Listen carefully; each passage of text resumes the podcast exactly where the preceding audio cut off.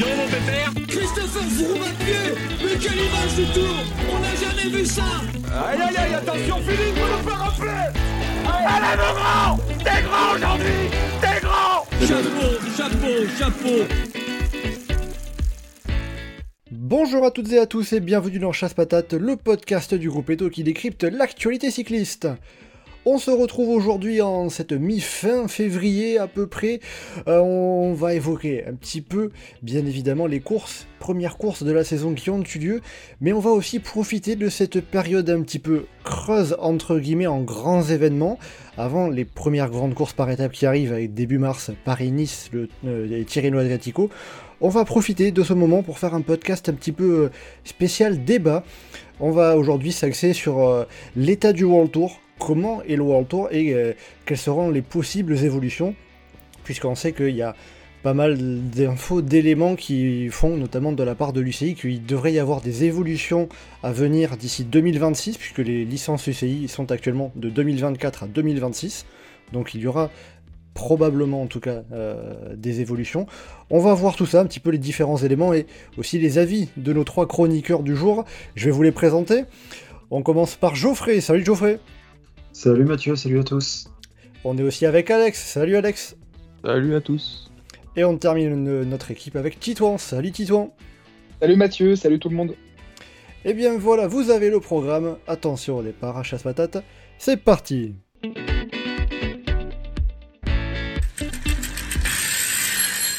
Alors avant de rentrer dans notre euh, débat sur le World Tour, un petit mot, comme je l'ai euh, dit en introduction, sur euh, les courses que l'on a eues depuis ce début de saison. Il s'est passé pas mal de choses et c'est quand même toujours intéressant de, revenir sur ce qui s'est passé. Ça ne compte pas pour du beurre, évidemment. messieurs, déjà, sur, ces courses, il y en a eu pas mal. Hein. On a, la saison sur route s'est lancée depuis un peu plus d'un mois. C'était en Australie avec le Tour Down Under. Qu'est-ce qui vous a marqué particulièrement Titouan, tiens, pour commencer, qu'est-ce, qui t'a marqué en particulier, un, deux éléments euh, que tu retiendrais de ce début de saison? Ah, Déjà, tout d'abord, je retiens qu'on n'a pas eu des courses parmi les plus palpitantes. Euh, le Tour Under, c'était pas la plus, passionnante. Euh, même euh, Tour d'Algarve, on, en a connu des plus fous. voilà, je passe toutes les courses, mais je vais pas faire le détail, mais c'était pas, pas les courses les plus plaisantes forcément à regarder. Par contre, ce que euh, j'en tiens positif, c'est quand même qu'on euh, a eu de belles, euh, un beau début de saison pour les équipes françaises. je pense notamment à, à, Decathlon AG2R, qui, qui fait de belles perfs un peu partout, que ce soit en Australie, en Espagne. On a vu un beau numéro de tronchon sur la course, la classique Rennes. Et puis, bah, Cosnefroy qui, qui gagne le Tour des Alpes-Maritimes. Euh, alors qu'il cherchait à gagner, donc c'est positif. Et aussi, et surtout même, le, euh, très bon début de saison Groupama FDJ qui a déjà trois victoires, alors que ces dernières saisons, il devait attendre un peu plus longtemps dans l'année, il devait attendre le printemps, voire l'été pour avoir euh, autant de succès. Et surtout, ils ont une victoire en World Tour et pas des moindres, avec la, la bien belle victoire de Pitti sur la Cadel Evans classique. Oui, le, nom de la, le nom de la course est un peu trop loin. Cadel Evans Great Ocean Road bah. Race. Bon, t'as le temps de la dire que la course est déjà finie. Hein. T'as le temps de faire le podcast. Mais ouais, ouais, non, enfin, il a, il a sorti un sprint de, de Maboul sur cette course et euh, c'est ça annonce quelque chose de, de, beau pour lui, je pense, cette année. Oui, puis avant ça, il a fait un euh, solide tour d'Under aussi. Hein. Ouais, ouais, il, il, a fait sortir de belles perfs euh, sur les arrivées en côte, notamment. Alors, et sur les sprints. Donc, euh, ouais, la Groupama, ils tiennent un bon, bonne petite pépite. Puis, il y a aussi la victoire de Martinez euh, récemment. Euh, sur la classique VAR, ouais. Au, au Mont-Faron. Très, très belle victoire, un peu maligne, on va dire. Je crois que d'autres vont en parler. Mais oui, après, c'est vrai que c'est sûr que pour euh, Groupama FDJ, Decathlon G2R, euh, la saison commence bien. Euh, des nouveaux vélos, peut-être qu'aussi ça, ça, ça joue quelque chose. c'est toujours, compliqué d'estimer vraiment le, rôle précis. Mais après, il y a des il y a juste un point qui m'a fait légèrement tiquer quand tu disais qu'on n'a pas eu les courses des plus animées. Mais il y avait, enfin, y a eu quand même quelques courses que j'ai bien aimé dans l'animation et tout, mais peut-être un peu le le côté où j'aime bien suivre un peu les, petits coureurs, petits outsiders et de voir les, des, jolis numéros en échappée comme on a pu avoir euh, sur le tour de, la communauté de Valence avec les, le, le doublé des Bardiani. et le dernier jour, Will Barta qui gagne après. il fait tout le final pas très loin devant le peloton, il arrive à gagner. Ou même à Bessage, la, victoire de Samuel Leroux enfin, vraiment, la victoire de Samuel Leroux et sa, réaction après l'arrivée, pour moi, c'est déjà un des moments de l'année. il le voir en pleurs et, dire enfin, enfin, enfin. Ça, c'est le vélo. Et il y a un côté où la saison dernière, j'avais l'impression que c'était compliqué pour les échapper. Là, j'étais content de voir, de des échappés, des baroudeurs bah, arriver à avoir leur chance et faire des jolis numéros comme ça. Oui, c'est clair que pour le coup, bah, j'avoue que la communauté de Valence, c'est la seule course que j'ai pas vue euh, cette saison. Donc, euh, ouais, j'ai vu de loin les Bodio Bardiani. Euh, puis même, les échappés ont été, comme suis dit, bien servis sur, sur cette course. Et même si elles ne sont pas allées au bout, ça, on a eu de beaux numéros. Je pense à Mif Sud aussi, le week-end dernier, là, qui a, fait un gros numéro sur le Tour des Alpes-Maritimes à domicile. on y croyait presque un peu tous. Enfin, pas vraiment, mais il y avait de l'espoir, quoi. Et ça, c'était. Ce serait que c'est la chose positive du début de saison euh, pour l'animation. Alex, de ton côté, qu'est-ce que tu retiendrais de, de ces premières courses de la saison? Les premières courses de la saison, en plus, c'est toujours un peu sympa. C'est parce que tu viens de ressortir d'une saison, tu as eu genre deux, trois mois de break. Tu reviens avec des espoirs euh, incroyables que ça va être une belle saison. Euh, et puis la Tour Down Under, bon, il n'y a, pas, a pas énormément de gros favoris encore. Personne n'a fait sa rentrée. Donc l'espoir commence à monter. Tu as les courses françaises où les équipes françaises performent bien. Donc l'espoir continue de monter. Et puis à Paris-Nice, tu as encore Jumbo, UAE qui font 1, 2, 3, 4, 5. Et tout d'un coup, tu là. Ah, voilà mon ah, c'est le. C'est sûr que là, Vingegaard, Pogacar n'ont pas repris encore. Donc forcément. Euh. Donc euh, c'est là où tu es, encore plein, plein d'espoir. Euh, donc c'est toujours, toujours un moment sympa, en tout cas pour moi, euh, surtout les mois, donc fin janvier, euh, février, voire jusqu'à début mars, où tu as, as, encore l'espoir que, ce soit une saison d'outsider avant que direct Paris-Nice, voire à l'Omlop déjà, ça, tu te prends un coup de massue. Mais on a eu des moments sympas quand même, Je, la classique VAR notamment, avec la victoire de Lenny Martinez, alors que Tobias Johansen avait commencé à célébrer alors que certes, il avait passé le sommet, mais il n'avait pas encore passé la ligne, euh, avec la, la, le juron de, de, Steve Chanel, qui d'ores et déjà euh, est un gros candidat au moment euh, what the fuck de l'année. Oui, bah oui.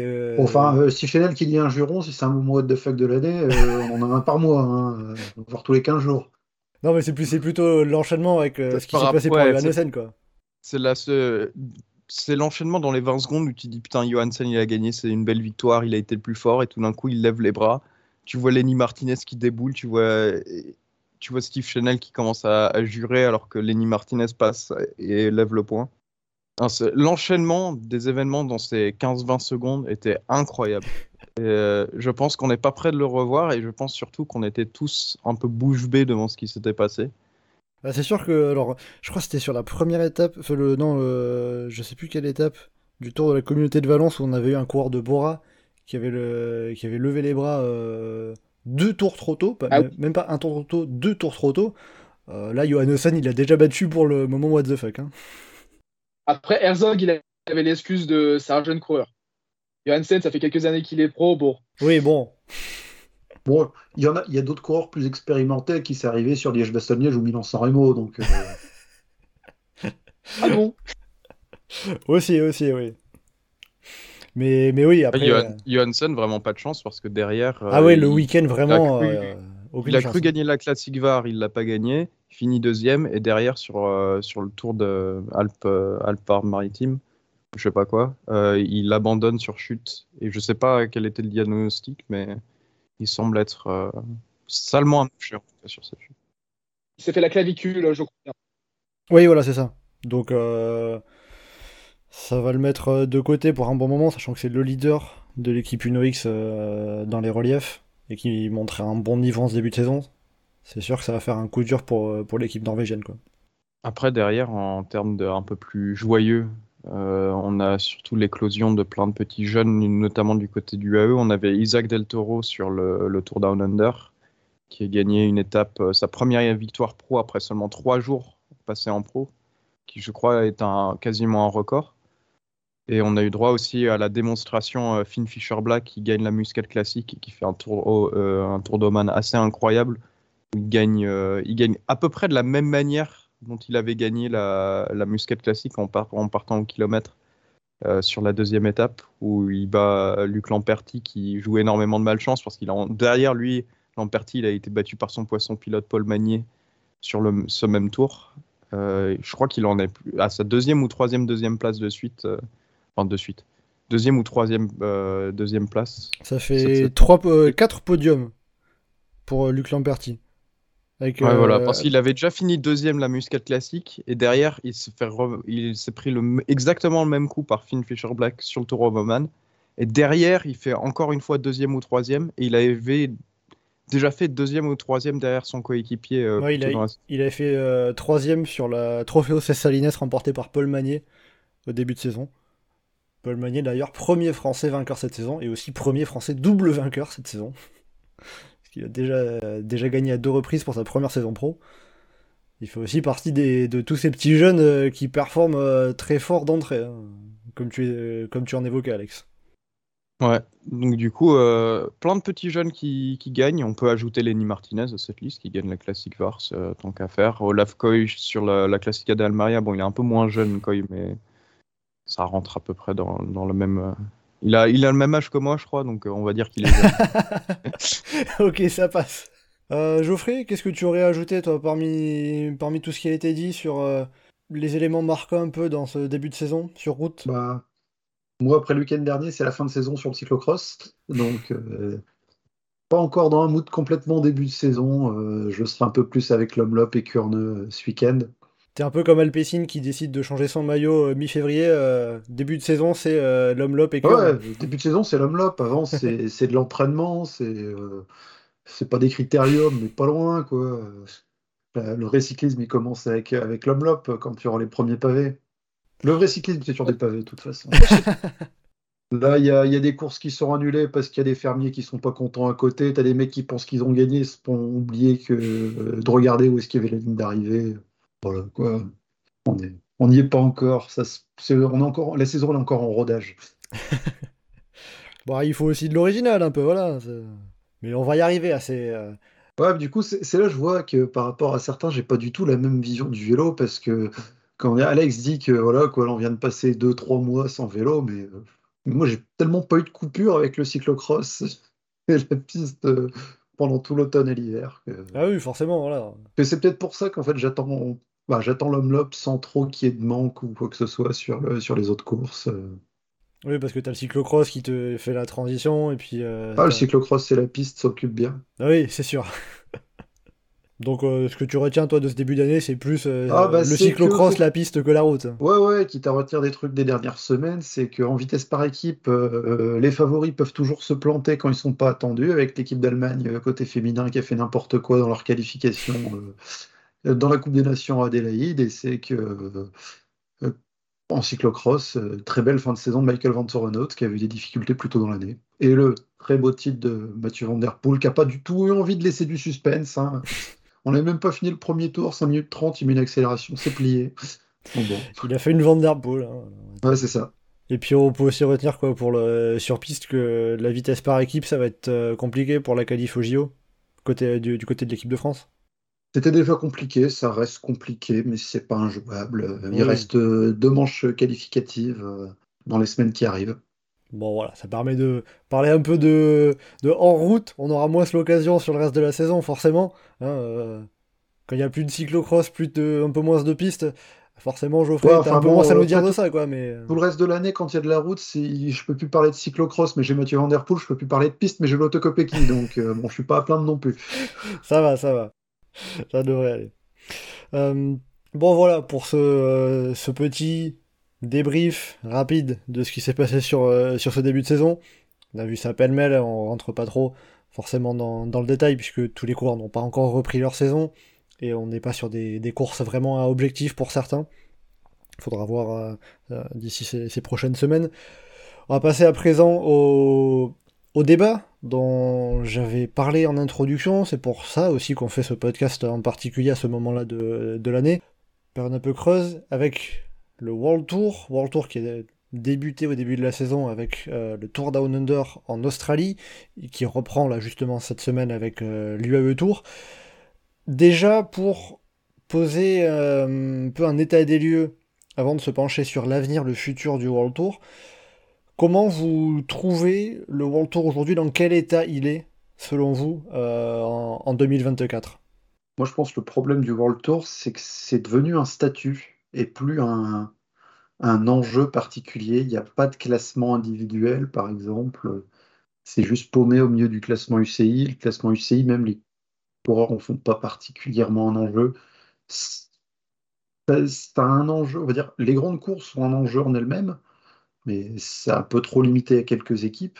Et les, les petites équipes se battent pour rester dedans ou pour y monter tu veux dire que le seul, le, seul enjeu qu'il y a par rapport au classement, c'est en bas du classement? Bah, Le bas du classement, il a un, intérêt à être suivi. Le haut. Euh, tu regrettes un peu euh, la, Coupe du Monde? Euh, Non, parce que ça avait, ça avait créé le biais de vraiment trop distinguer les, spécialistes des classiques et les spécialistes des courses par étapes. Alors que, enfin, je veux dire, à l'époque de la Coupe du Monde, ce que faisait Pogacar, par exemple sur le Tour de France et sur le Tour des Flandres à jouer la game dans les deux, c'est quelque chose qui était même pas envisageable. Mhm. Mais euh, c'est plus sur le classement UCI qu'une usine à gaz comme pas possible, à, donner des points à tout le monde dans tous les sens. Euh, euh, quitte à s'inspirer d'un ancien classement, un truc un peu à la mode super prestige tel qu'était, alors avec une vraie hiérarchie des courses, sans, parce qu'à l'époque ça mettait que en avant la France, mais où on met des points au, top 10 des très grandes courses et au podium des autres. Et euh, voilà, quoi. Que les mecs arrêtent de se battre pour qu'elle ait 8 coureurs dans le top 10, euh, ça ressemble pas à grand chose et c'est pas ça vraiment le cyclisme. Euh, Titouan, qu'est-ce que qu'est-ce que tu en dirais toi? Parce que bon, on a eu la vision de Geoffrey qui a un peu plus euh, d'expérience, on va dire, dans, dans, le cyclisme. Ouais, je suis vieux. non, non, mais c'est pour dire aussi qu'il y a, voilà, il y a forcément différentes, bah, différentes visions j'ai des éléments de comparaison, de vécu même en plus de mmh. mon intérêt pour l'histoire du cyclisme, d'avoir connu euh, ce qu'était le, cyclisme avant le World Tour. Oui, forcément, c'est pour ça que je précise ça, parce que forcément, ça joue aussi dans, ta vision. C'est normal. Titon, justement, qu'est-ce que qu'est-ce que tu en penses? Comment tu le trouves, toi, ce World Tour, à l'heure actuelle? Ah, j'ai connu que, euh, que, la période World Tour. Je n'ai pas connu avant, euh, mais je trouve qu'il est pas mal. Après, il mériterait d'être euh, réorganisé. Je pense notamment à l'agenda des courses, au calendrier plutôt, l'agenda, euh, parce qu'il y a des, quand même des périodes de creux euh, sur le calendrier World Tour ou des périodes de trop plein. Je pense au Giro qui se superpose avec certaines courses pas tout le temps, mais euh, ça arrive. Euh, le Giro, il, y a plus, il se superpose avec. Euh, il se superpose avec plus rien. Il, se superpose avec des pas mal de Pro Series. Comme il n'y a plus, le, Tour de Californie, il n'y a plus de superposition. C'est plutôt la Vuelta avec la Bretagne classique, les Neco Tours, les, le Canada. Ouais, mais bon, les, les, petites courses par étapes en Espagne, le Tour de Catalogne, il y a quelques classiques aussi en même temps. donc bon, les, petites courses en Espagne, c'est pas gênant c'est souvent le tour. Non, mais euh, aussi, bah, justement, ce qui devrait être euh, plus officialisé, voilà, c'est de faire euh, une ligue, je pense, entre du World Tour et le Super World Tour, disons, avec les huit événements, de, les huit gros événements, donc les cinq monuments et les trois grands tours, et en faire un classement à part pour que ça ait d'intérêt, pour qu'on voit un peu qui sont les, les grands acteurs de la saison. C'est une idée en l'air un peu, mais euh, ça fait un peu bizarre toujours d'avoir l'UAE Tour euh, au même rang que le Tour de France ou euh, la classique. ah, j'ai oublié son nom. Bah, la, la Race, là, la Cada Evans, ou même dans la même catégorie que, que Paris-Roubaix. Alors que, c'est pas la même catégorie en termes de points, mais tu veux dire quand, que c'est juste parce que ça fait partie du World Tour au même titre. Hein. Exactement. Euh, je vais prendre une comparaison avec le foot, mais ça n'aura aucun sens. Mais euh, il y a pas, je crois pas qu'il y ait d'autres sports où les événements majeurs soient dans la même ligue que des événements euh, importants, mais pas aussi, pas aussi prestigieux. c'est juste, je trouve ça un peu dommage qu'en fait, ça, ça, ait réduit la première division à, à, toutes les grandes courses, mais qui n'ont pas du coup toutes les mêmes prestiges. Et bon, je trouve ça toujours dommage de devoir obliger un peu des coureurs à aller à l'autre bout du monde sur des courses en prestige, juste parce que c'est la première division et qu'ils sont obligés d'y aller. Quoi. Pour donner un élément de comparaison euh, historique, mais alors là c'est très vieux, ça remonte aux années 40-50, le premier challenge qui regroupait des courses comme ça ensemble, alors c'était juste un classement, il n'y avait absolument pas d'obligation de, participation, c'était le challenge des Granges Colombo, euh, il y avait euh, entre 9 et 12 courses qui le composaient uniquement. Donc ça existait il y a très très longtemps. Alors forcément à l'époque il n'y avait pas de course aux Émirats Arabes Unis, en Australie euh, ou au Canada, mais ouais, ça regroupait genre le Tour d'Italie, Tour de France, Paris-Roubaix. Paris-Roubaix, Milan-San Remo, Tour des Flandres, Flèche Wallonne, Paris-Bruxelles, Paris-Tour et Tour de Lombardie. Et quelques années après, il y a le Tour de Suisse et Bastogne-Liège qui sont arrivés. Et euh, c'était un temps où euh, la Vuelta avait même pas lieu tous les ans, tellement c'était le bordel pour l'organiser à l'époque. Mhm. Mais quand la Vuelta s'est réannulisée complètement, c'est rentré dedans. Ok. Pour euh, terminer ce petit tour de table introductif, Alex, quel serait ton, ton avis sur le World Tour? Après ce qu'on qu pu dire Titouan et Geoffrey? Moi, c'est pareil, comme Titouan. le World... J'ai fait que connaître le World Tour. Bon, après, je l'ai connu dans la dans la période réduite où il n'y avait pas encore. Euh, oui, avant 2017. Hein. Tour, ouais, l'UAE Tour, la KDL Events, etc. Mais déjà, je pensais que c'était un peu trop chargé à mon goût, même avant. Je trouvais qu'il y avait des courses, je n'avais pas l'impression qu'elles avaient le droit d'être là. Je ne sais pas si ça, si ça a sens. En fait, je trouve que le, World Tour, il est trop chargé en termes de courses et que ça devrait être vraiment réduit au, top courses. Donc, le Tour de France, les, autres grands tours, le Tour d'Italie, le Tour d'Espagne, les, monuments, et ensuite, on va dire cinq ou six courses majeures. Donc, on va dire l'Estradé, Paris-Nice, Tirreno, l'Amstel, euh, le Critérium du Dauphiné et, euh, le Tour de Suisse, au, pif. Mais je pense que ça devrait s'arrêter là pour le, pour le World Tour. Et après, avoir une autre catégorie au-dessus de l'Europe Tour, etc., on dire un Champions Tour, par exemple, qui serait un peu plus ouvert c'est là où on pourrait avoir euh, une mixité un peu plus importante. C'est là où je vois le, World Tour. Pour moi, il est trop chargé et il faut, il faut réduire le nombre d'épreuves dedans parce qu'à mon avis, il y en a trop. Et garder vraiment que celles qui ont un historique et beaucoup de, compétitivité dedans. Parce que l'Estradé, c'est pas très historique, mais au moins, on sait qu'il y a que l'épreuve a une, une, forte compétitivité. Et c'est ça que je recherche dans le retour parce que j'adore le Tour Down Under, hein. mais à mon avis, tu peux pas mettre le Tour Down Under dans la même catégorie que Paris-Nice. Ça n'a pas de sens. Parce que là, eux, ils sont vraiment dans la même catégorie pour le coup.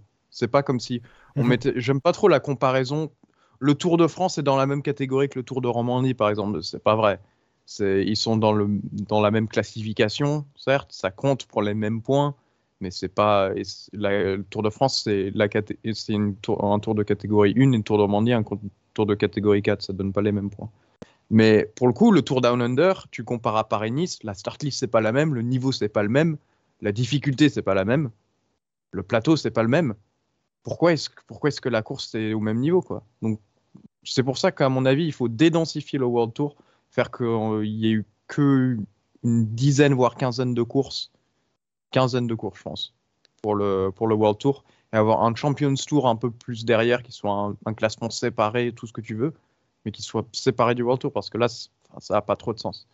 Déjà, la première expansion du World Tour, ça ne m'avait pas tellement plu. Heureusement, ils ont déjà viré le Tour de Turquie, qui n'avait aucun intérêt d'être là. J'espère que le Tour du Guangxi euh, passera par la fenêtre dans pas très très longtemps, parce qu'il n'a aucun intérêt non plus. Bah, aucun intérêt. Euh, ça dépend sur quel plan on se place. il, y a, le côté financier, et c'est là aussi la principale raison, avec la, volonté de la part de l'UCI d'essayer d'aller toucher le marché chinois. Alors certes, euh, sur le plan sportif, c'est pas au même niveau que d'autres courses que tu as pu citer. On peut pas dire qu'il y a zéro intérêt sur, sur aucun plan non plus. Oui, c'est vrai qu'il y a un intérêt du point financier, mais enfin même là, le Tour du Guangxi, voilà, tu le casses en, Champions Tour, ils sont contents, les Chinois sont contents. De toute façon, dans, dans trois ans, il n'existera plus parce que les Chinois sont passés à autre chose, et puis voilà.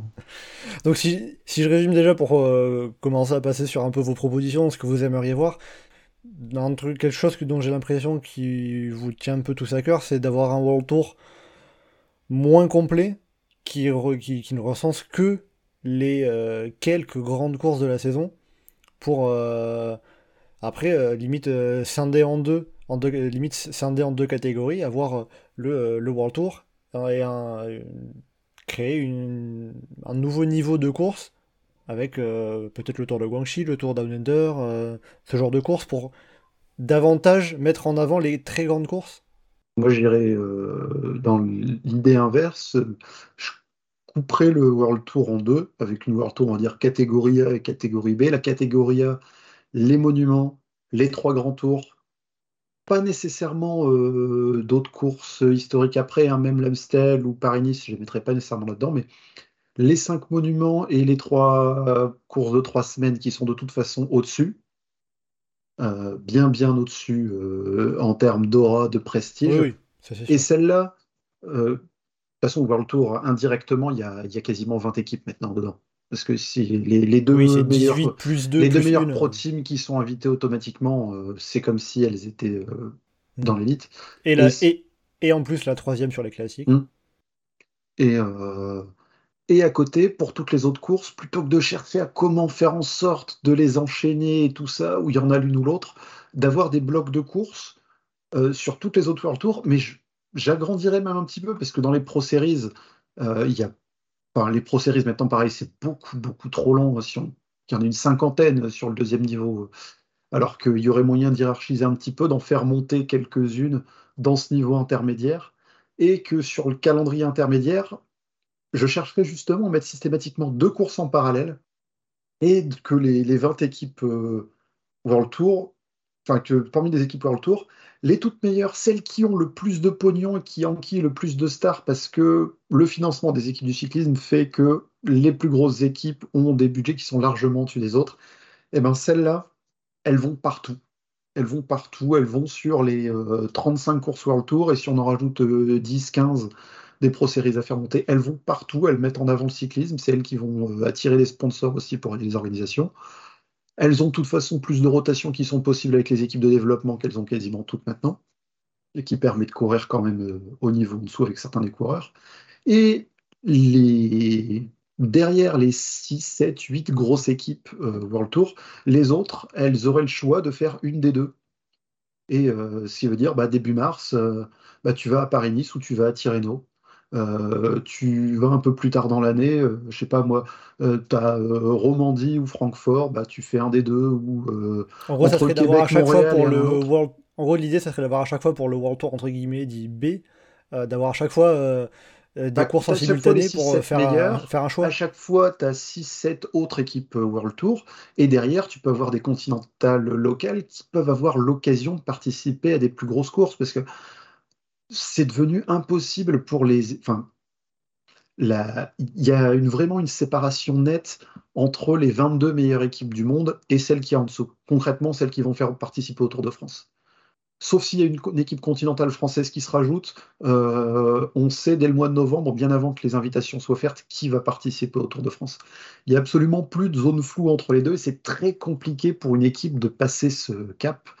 Alors que si au moins ces équipes-là participaient à plus d'épreuves, bah, ça permettrait aussi à, certaines petites équipes de se développer un petit peu, à du cyclisme local d'exister. C'est pas normal qu'un pays, par exemple, comme l'Italie ou l'Espagne, ait plus vraiment d'équipes de niveau intermédiaire, voire d'équipes de très haut niveau.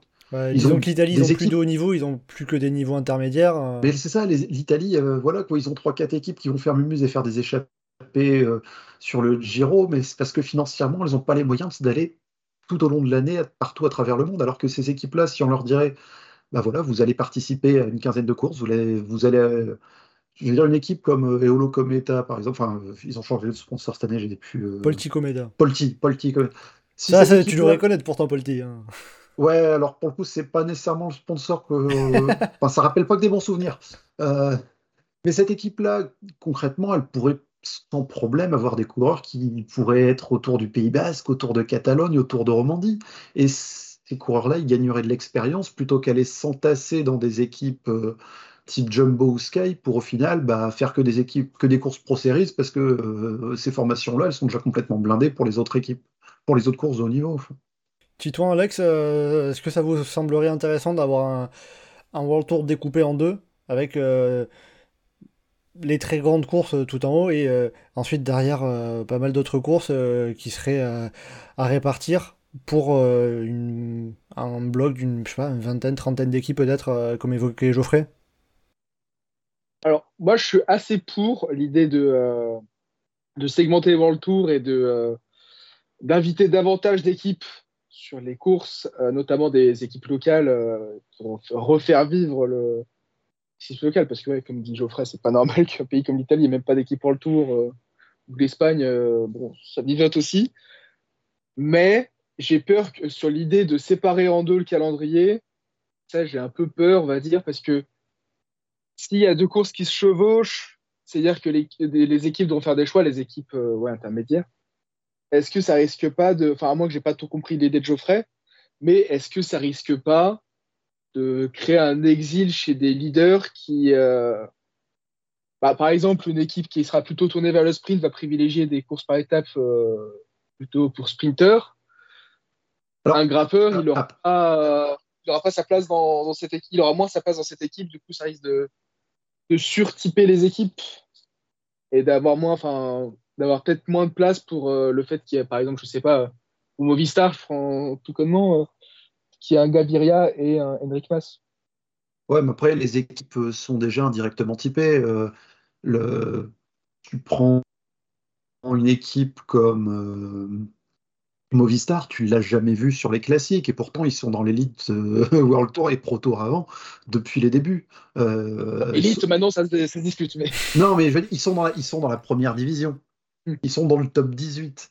Et ils n'ont jamais eu spécialement de coureur pour là. Le... S'il n'y avait pas un mec qui s'appelait Remco Evenepoel euh, chez Quickstep, euh, à part euh, un mec qui fait un truc une fois de temps en temps euh, sur une course par étape, ça serait resté l'équipe euh, orientée Flandrien. Et des exemples comme ça, il y en a plein d'autres. C'était pas spécialement gênant. Et après, par rapport à ce point-là, ce que si si j'avais l'opportunité de mettre en place ce truc-là, pouvoir que j'ai absolument pas, je mettrais euh, comment dire la qualifi- enfin l'inscription automatique à une course sur les deux pour les plus petites équipes World Tour. Je les empêcherai absolument pas de candidater et de laisser l'organisateur faire. Typiquement une équipe euh, euh, comme bah, Total Energy par exemple sera automatiquement invitée à Paris-Nice. S'ils veulent aller faire Tirreno et candidater à côté, bah, aucun problème pour ça.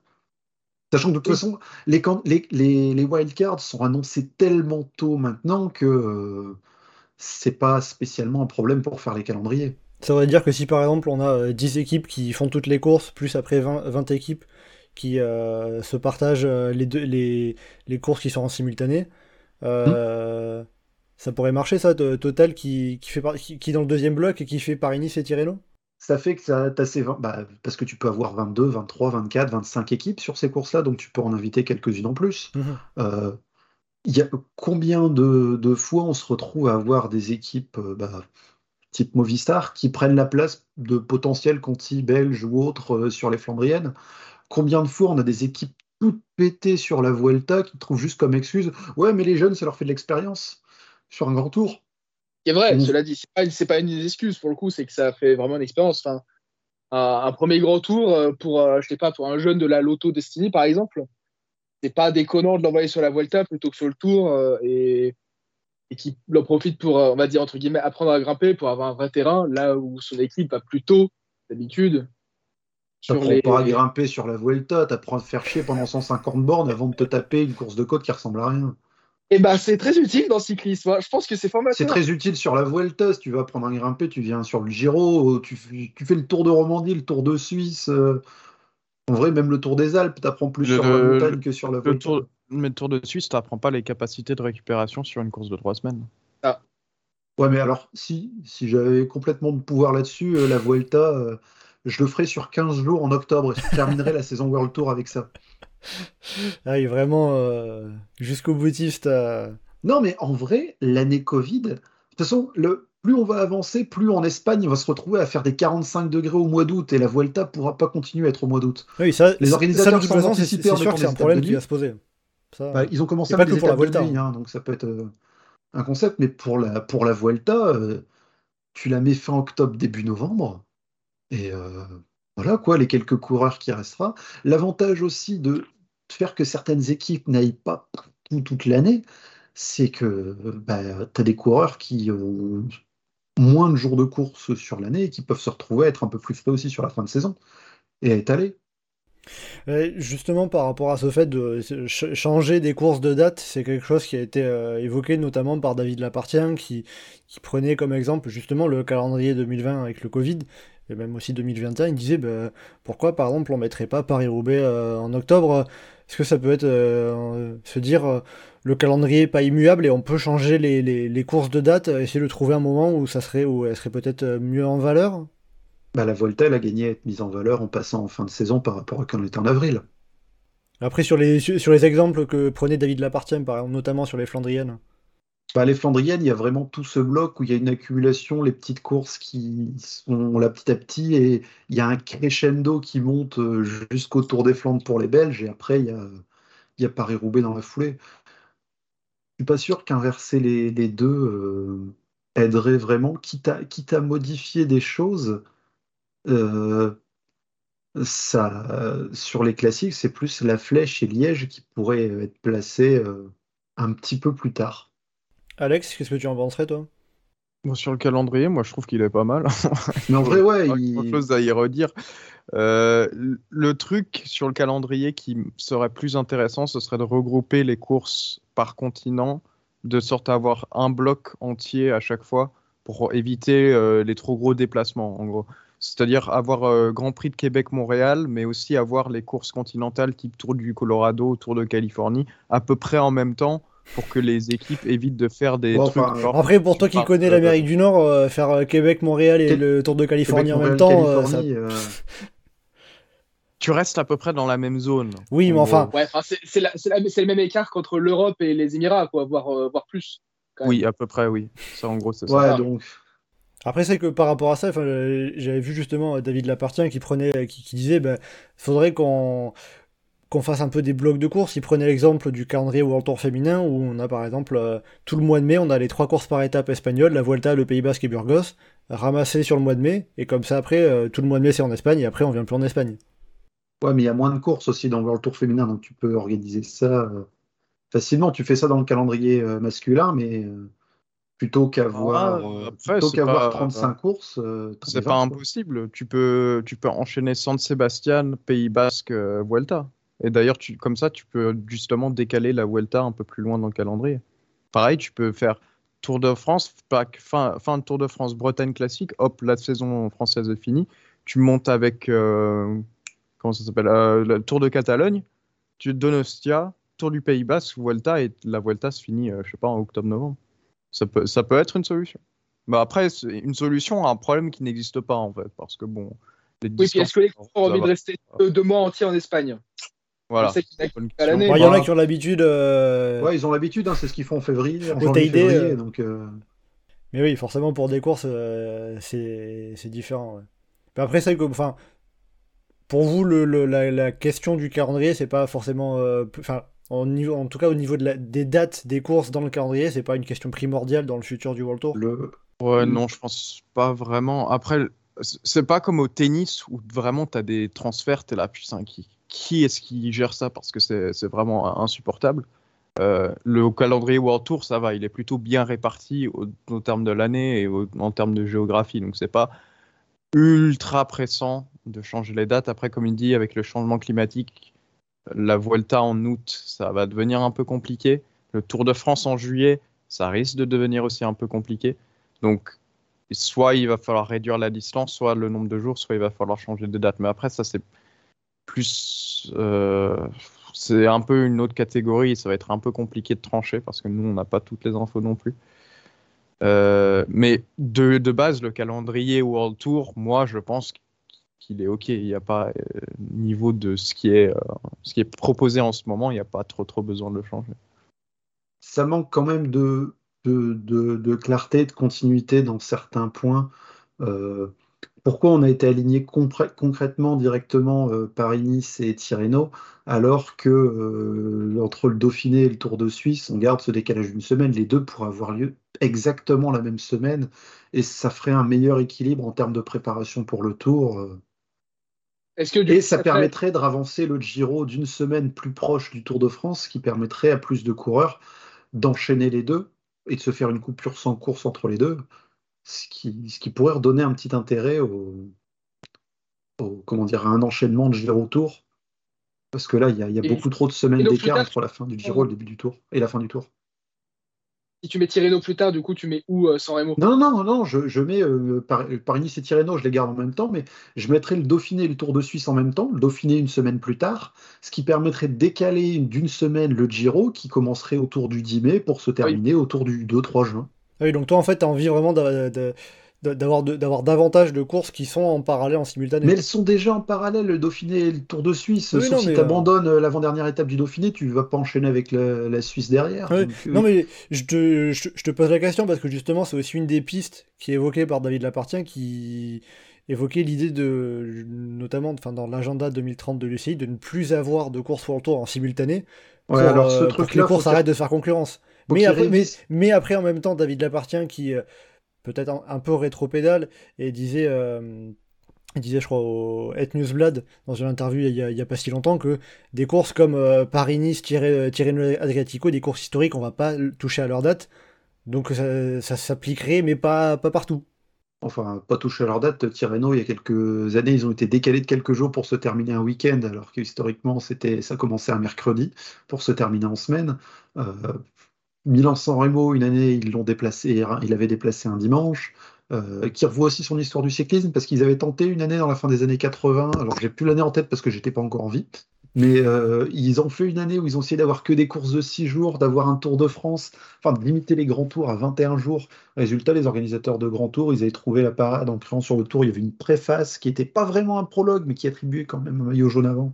Donc, enfin, l'UCI a pas de pouvoir, a pas le pouvoir décisionnaire qu'ils aimeraient avoir, parce que dès qu'ils veulent contraindre les organisateurs forts à certaines choses, ces organisateurs-là, ils vont dire Bon, bah, je m'inscris plus à l'UCI.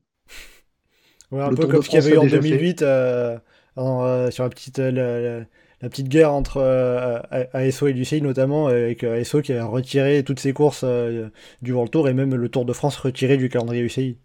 Et RCS aussi Mhm, avait retiré ses fait. courses. Euh, ce qui avait fait que l'UCI, au dernier moment, quand ils se sont rendus compte que ça pas des pommes, où ils ont créé un circuit historique qui était euh, en parallèle du, Pro Tour. Et, euh, le l'UCI n'a pas le pouvoir qu'a la FIFA, par exemple, en foot, qui est largement au-dessus du reste en termes de, moyens et de pouvoir. S'ils décident de forcer les organisateurs du Tour, du Giro, je vais inclure Flanders Classic avec. S'ils veulent les forcer à quoi que ce soit et qu'ils veulent pas, euh, ils vont dire bon, bah, on s'inscrit plus à l'UCI en fait. Et ils n'auront pas spécialement de problème Mhm. parce que les courses continueront à vivre même si elles sont pas dans le World Tour. Ce qui n'est pas le cas de toutes les autres non plus, ce qui rend euh, l'équation assez compliquée, parce que un tour d'un- si on crée un World Tour qui est vraiment limité à, à 10-12 épreuves et que c'est les épreuves euh, reines historiques et ou celles qui sont organisées par les gros organisateurs, ça va être compliqué. hein. Le Tour Down Under, avant qu'il soit World Tour, il y avait des années, il y avait euh, 8, 9, 10 équipes qui participaient. Mhm. Donc, euh, compliqué. Pour finir par rapport sur, sur, sur la partie calendrier des, des courses, euh, par rapport à ce qu'on évoquait euh, avec l'idée de David Lapartien de ne plus avoir des courses de deux courses euh, World Tour en parallèle. Euh, Alex Titouan, euh, est-ce que ça peut être une solution intéressante pour aussi donner peut-être plus de visibilité aux courses en elles-mêmes? Enfin, parce que si on a par exemple, euh, je sais pas, une étape euh, du Tour du Benelux et et une étape de la Vuelta qui arrivent en même, en même temps, c'est le genre de choses euh, parfois qui est un peu compliqué quoi. Alors, je Ah, comprends. ouais, moi, c'est pour ça que je parlais de. Désolé, Alex. Euh, c'est pour ça que je parlais du- de décaler les jours de course, en fait, euh, que j'allais dans le sens de la partie 1 sur le fait qu'il n'y ait pas deux jours de course en même temps. Parce que c'est pas, Geoffrey disait, c'était. que Oui, dans tous les cas, les coureurs n'allaient pas aller sur les. Même si c'était un jour d'écart, ils n'allaient pas enchaîner Dauphiné Tour de Suisse. C'est vrai, mais c'est pas tant la question des coureurs que la question des téléspectateurs qui font un peu le nerf de la guerre. Enfin, si on, sinon on ne mate pas les courses, euh, le cyclisme, euh, il- ça- le sport en général n'a pas lieu d'être. Est-ce que Euh, pour quelqu'un qui n'est pas abonné à Eurosport, le problème se pose vraiment? Ou à d'autres trucs comme ça, ou à d'autres médias qui ont euh, toutes les courses? Parce que Après, il Le- faudrait même une couverture médiatique de manière plus globale, sans forcément suivre à la télé. Euh, S'il y a deux courses en parallèle, euh, Peut-être Ouais, mais c'est c'est- peut-être plus compliqué de mettre les deux vraiment à 100% en lumière. Mais euh, même ceux qui aiment le vélo, tu prends, euh, je sais pas, moi, je veux dire, pour donner l'exemple avec les, les téléspectateurs français, est-ce que si tu as le choix entre le Tour du Guangxi et le Tour de Vendée euh, qui finit la Coupe de France, lequel tu vas regarder, même Bah, si les deux sont en même Là, ça passe, hein, c'est pas au même, c'est pas au même fuseau horaire, donc ça passe. Après, ça pourrait marcher si tu compares Tour de Vénétie et Tour de, euh, Tour de Vendée, mais, Oui, oui, oui. Mais de toute façon, c'est pas des courses qui s'adressent aux mêmes, aux mêmes spectateurs. Le World Tour, on parle de courses qui s'adressent globalement aux mêmes spectateurs. Alors, évidemment, Euh, c'est pas les mêmes mecs qui vont regarder Liège-Bastogne-Liège, Liège-Bordeaux-Francfort. hein. que non. Mais Et même quand ça tombe en même temps, c'est pas les mêmes amoureux de vélo, enfin, c'est pas ceux qui ont le même goût pour certains trucs de vélo qui vont regarder le Tour de Castalogne ou euh, Bruges de Panne. Donc j'ai envie de dire pour toi Geoffrey c'est un non-problème alors que pour Titouan euh, ça permet de, mettre, de, de pouvoir aussi euh, profiter Mais davantage des courses. C'est vraiment pas du tout un non-problème. Les- Le fan, de, le fan occasionnel de vélo, il a le choix, il va, regarder, il va regarder un truc comme ça. Le fan inconditionnel de vélo qui a fondant regarde le débrief qu'on a fait. Euh, T'avais 72 courses en même temps au niveau euh, Europe Tour, euh, et vous les avez tous regardés, vous les avez toutes regardées? Et moi, je les ai pas regardées parce que je me tapais des cyclocross dans tous les sens et je regardais là encore, il n'y a pas 10 minutes, les résultats du championnat d'Océanie, c'est quasiment sur piste. Il y a deux pays, j'ai quand même été regarder les résultats. Donc euh, voilà, quoi, le fan de vélo qui est 12 courses en même temps, peu importe le niveau, ça pose pas de problème. Et tant mieux, parce que c'est parce qu'il y a beaucoup de courses qui sont diffusées, ce qui n'était pas le cas avant. Oui, mais justement, aura on n'est pas, nous, on n'est pas, on n'est pas normaux. Ça, on a bien compris. On est tous conscients de ça. Mais euh, justement, le fait de décaler, le fait qu'il n'y ait pas plusieurs courses temps en même temps, ça permet, dans un monde idéal, que ce soit en clair, mais bon, ça, c'est encore une autre question.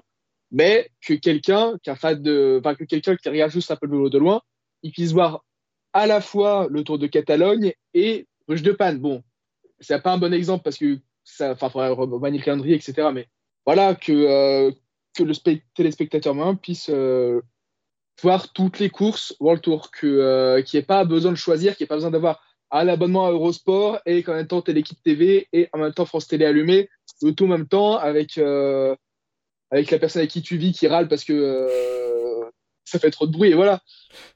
Même si des fois ça fait quand même plaisir d'avoir 3-4 courses en même temps, on est à fond dedans. Mais bon, c'est vrai que c'est compliqué oui. de profiter des 4 courses en même temps. Mais en vrai, il n'y a pas tant que ça de moments où il y a Oui. plein de courses en même temps dans le World Tour. Non. hein. Oui, Ah, non, bien sûr. Il y a les doublons des courses, des grosses courses par étapes euh, du mois de juin et du mois de mars où on est complètement conditionné à ça. Mais sinon, à part ça, euh, il y a Oui. le Tour de Catalogne et les 74 épreuves euh, d'un jour en Belgique là que euh, que je sais, a, on les a toutes montées en World Tour, certaines, je sais pas trop pourquoi. Mais oui, après c'est pour ça que ça m'avait, c'est pour ça que ça m'avait fait aussi d'une certaine manière bon. de voir David Lapartien dire euh, d'un côté, dire il y a un an et demi à peu près, euh, on veut que toutes les épreuves, World- on veut qu'il y ait aucune épreuve World Tour qui soit en simultané, puis un an plus tard de dire euh, bon les courses historiques on va les conserver à leur date, donc c'est-à-dire que le doublon Paris-Nice-Tirreno il serait conservé, le doublon Dauphiné Tour de Suisse il serait conservé, ça s'appliquerait pour la Catalogne avec, les, avec la Belgique et les courses qui se passent pendant la Vuelta. Bah, surtout qu'en plus, les courses pendant la Vuelta, c'est pas gênant. Tu regardes euh, le Tour de Belgique, enfin le Tour du Benelux, tu tapes une étape où tu as 100 bornes qui sont énormes autour de Gramont, et puis après, tu regardes pendant 5 minutes tes derniers kilomètres de la Vuelta, tu as vu toute ton étape. hein. Et à l'inverse, à l'inverse, tu regardes la, la course de côte sur la Vuelta, puis t'enchaînes avec le sprint euh, sur le Tour de Belgique. Voilà. Ah bah quand tu as une étape qui se termine à Ardèche. Non, parce qu'avec la Belgique, tu peux avoir du vent et du coup des bordures, euh, le peloton qui pète à 100 bornes de l'arrivée. Il peut pleuvoir aussi. euh. Bon, En ça vrai, après c'est euh, ton, Le ton- bordure que j'ai vu, c'est en Espagne. Tu a cales, pas, juste, euh, tu cales juste deux étapes de montagne un peu agitées en fin de semaine, comme ça, tu- en fin de Vuelta, comme ça tu la regardes en entier, puis t'as- tu enchaînes dans la soirée avec Québec et Montréal. C'est vrai qu'au moins l'avantage, le, le seul truc sur lequel on peut dire ok, on peut vraiment mettre des courses en parallèle, c'est quand c'est pas sur le même fuseau horaire. Typiquement, la Vuelta et les courses euh, canadiennes, on a le temps Mais de les- on a le temps d'en profiter à fond, ça C'est s'enchaîne. en hein. plus ce que réussissent certains organisateurs qui décalent les horaires d'arrivée pour qu'il y ait les deux qui se fassent pas en même temps. Oui, oui, aussi, voilà, il y a des, Le- il y a des, euh, sur- en dehors du World Tour, il y a des cas où ça arrive, les organisateurs s'adaptent, euh, donc ça voilà. Le. Grand Prix de Fourmi a décalé ses horaires de départ pour que les horaires d'arrivée et propose une arrivée qui soit pas en même temps pour la diffusion Eurosport que l'arrivée de la Vuelta. Que ça termine systématiquement euh, une heure ou une heure et demie avant. Même si là, le Tour de la Grand Prix de Fourmi fera un triplon avec la Vuelta et la BMR Classics. Je suis désolé. Ouais, on peut, on peut rajouter peut-être les championnats d'Europe euh, et euh, le Tour de Grande-Bretagne. Et, euh, Parce S'il que a là, pour le Tour coup, de les, les Grande-Bretagne. doublons en pro, en pro série, il y a des trucs, c'est plus que des doublons. hein. Oui, des fois c'est des fois c'est Ah, compliqué. Bon, cette année, Vuelta Classique, Fourmi, Larciano, Grande-Bretagne le même jour. Si on inclut les Pro Series, bon, ça fait une centaine de courses, mais il y a des jours où il y a des, des quintuplons, c'est un mot qui n'existe pas. mais- oui, c'est sûr que des, des fois on a des menus bien garnis euh, c'est- ça, sur certaines journées. Euh, bon, on va pas non plus évoquer que les courses, que le calendrier, c'est pas le, le seul point qui serait amené à, à bouger. La refonte un peu du World Tour qu'il pourrait y avoir pour 2026. Un petit mot que, comme Geoffrey l'avait évoqué rapidement. Alors, un point qui pour l'instant euh, n'a aucun élément qui laisse à penser que ça pourrait bouger. Mais euh, Alex Titouan, je vais vous poser la question. Geoffrey avait déjà répondu un petit peu, mais actuellement on est à 18 équipes en World Tour, plus les deux invitations automatiques pour les deux meilleurs pro teams, plus euh, la troisième pro team qui est invitée sur toutes les courses, toutes les classiques World Tour. Est-ce que pour vous, ce, ce nombre, cette quantité d'équipes World Tour, c'est un bon nombre, c'est suffisant, pas assez, il y en a trop? Euh, je pense que tant qu'à faire, il faudra assumer et faire un World Tour à 20, euh, 20 équipes, voire 22. Euh, et peut-être enlever la. Enfin, faire en fait euh, des- soit deux divisions. En soit- gros, euh, considérer que les invitations automatiques, c'est du World Tour? C'est ça, en fait. Parce que oui, là, ça fait un World Tour à la carte. Fi- Finalement, quand c'était Alpecin qui était concerné, euh, on disait que ouais, ça leur faisait finalement euh, une saison à la carte. Et euh, on peut dire aujourd'hui pareil pour Israël et Lotto. Ils ont une saison complètement à la carte. Là où justement, on disait tout à l'heure que euh, ah, il y a des équipes pour le tour, elles sont obligées d'aller se taper la version en Australie ou aux UAE. Enfin bon, elles ont quelques dérogations. On pense notamment par exemple à Groupama qui va pas va pas aux Émirats. Parce que, ça, parce que bah, là, c'est aussi les courses euh, depuis 2017, la participation n'est pas obligatoire. Voilà. C'est aussi cet, élément-là. Et justement, enfin voilà, ça fait des équipes qu'on qu'aujourd'hui un peu plus avoir le tour à la carte, qui est plus arrangeant à certains moments. Euh, donc autant qu'à faire, autant assumer, autant mettre 22 équipes. D'autant que si ça garantit euh, l'accès à toutes les courses les plus prestigieuses, ça amène des sponsors. Après, reste à trouver l'équilibre entre avoir accès à toutes les courses, du coup amener des sponsors, et en même temps à pas léser les autres équipes qui pour qu'elles aient toujours les plus petites équipes, qu'elles aient toujours accès aussi à des grandes courses pour que les sponsors ne les fuient pas. Enfin, ce serait quand même con que euh, une, euh, une politique comme État, il n'y a plus personne qui va y investir dedans parce que bah elle va jamais au Giro enfin voilà si elle peut plus aller au Giro, comment elle fait? Pareil pour d'autres, euh, même Euskaltel. Là, c'est un miracle qui euh, qui s'est pu être sélectionné à la Vuelta. Après, pour le coup, là, après, pour le coup, c'est aussi parce que les, les organisateurs de la Volta, il me semble, font tourner les invitations. Euh, l'année dernière, c'était Carraroal et euh, Bur- Burgos BH. Euh, cette année, ça sera euh, euh, Euskaltel et Kern Pharma. Ouais, voilà. Mais en vrai, Euh, est-ce que le Volta serait pas mieux si tu enlèves, je sais pas, mon Intermarché Wanty et euh, une autre équipe et t'invites les quatre Conti espagnols? J'ai Non, entendu un bah, nom d'Alex? Est-ce qu'elle serait Ouais, pire? Et Louis Mentis, déjà. non, mais enfin, c'est très con. Mais c'est ce que je disais tout à l'heure. C'est que les équipes, aujourd'hui, que tu le veuilles ou non, Dar, euh, Geoffrey, elles sont, euh, elles, sont, elles sont moins typées, elles sont beaucoup plus variées. Après, peut-être que du coup, s'il y avait un changement de calendrier, s'il y avait un changement de fonctionnement du World Tour, elles se spécialiseraient davantage, euh, ou se respécialiseraient. Mais euh, le fait est qu'aujourd'hui, les équipes ont des intérêts partout. Mais surtout, je pense que tu demandes à ces coureurs-là qui, qui participent à la Vuelta, euh, même si on, on se moque un peu de la Vuelta en disant ah, c'est pas un vrai grand tour, euh, blablabla, ouais, c'est pas un vrai grand tour certes, mais tu demandes à, à 90% des, des mecs qui sont alignés par, je sais pas, par Intermarché ou Anti ou je sais pas quoi, tu leur dis est-ce que tu préfères être ici ou euh, au Grand Prix de Fourmi ou euh, je sais pas moi au euh, Grand Prix de la ville de Mons euh, ou je sais pas où, ils te diront euh, je préfère être sur la Vuelta parce que je peux gagner de l'expérience sur un- une course de trois semaines parce que j'ai plus ma carte ou je là où je l'aurais pas forcément sur d'autres courses, même en Conti. Oui, il y a peut-être Enfin, y a y a, y a aussi un côté où ça, ça, ça me semblerait compliqué à mettre en place de dire euh, aux équipes bon ben maintenant euh, vous allez participer à vous allez devoir faire des choix et certaines des grandes courses que vous pouviez faire par le passé ben, on décide que vous pouvez plus toutes les faire ça peut être que ça, ça, ça peut être compliqué à faire accepter aux équipes aussi. Mais surtout, surtout le sur pro- des étapes, sur les grands tours où je pense que comme les grands tours, comme les monuments, c'est des équipes où quand tu es en World Tour, ou quand tu es ta, place réservée dessus et c'est surtout sur ces événements-là que tu as vraiment envie d'être parce que c'est les événements qui sont les plus prestigieux, les plus médiatisés et même si tu envoies des peintres dessus, enfin, tu as envie d'être là parce que enfin, tu as, payé pour ta place quoi. Donc, euh, mais je vois pas l'intérêt de dire ah maintenant vous devez faire un choix entre X course et Y course. Surtout non, mais le problème c'est pas spécialement la participation des équipes World Tour aux, aux courses de plus haut niveau, c'est le fait qu'ils soient obligés de faire toutes les autres courses du début d'année à la fin. Il y a plusieurs équipes qui se passeraient très bien de faire les retours au Québec ou en Chine ou en comment dire ou en Australie. Mais il y en a aussi, mais il y en a aussi qui n'ont pas beaucoup de Flandriens et qui se passeraient bien de faire toute la flopée de courses. Euh, à, comment dire, à la panne, à Relbeke, à Wevelgem, enfin. Après, est-ce que c'est pas aussi justement le problème qu'on prend à, l'inverse pour dire euh, aux organisateurs des courses, vous avez le label World Tour, mais en, mais en échange, on fait en sorte que toutes les équipes vont venir sur votre course.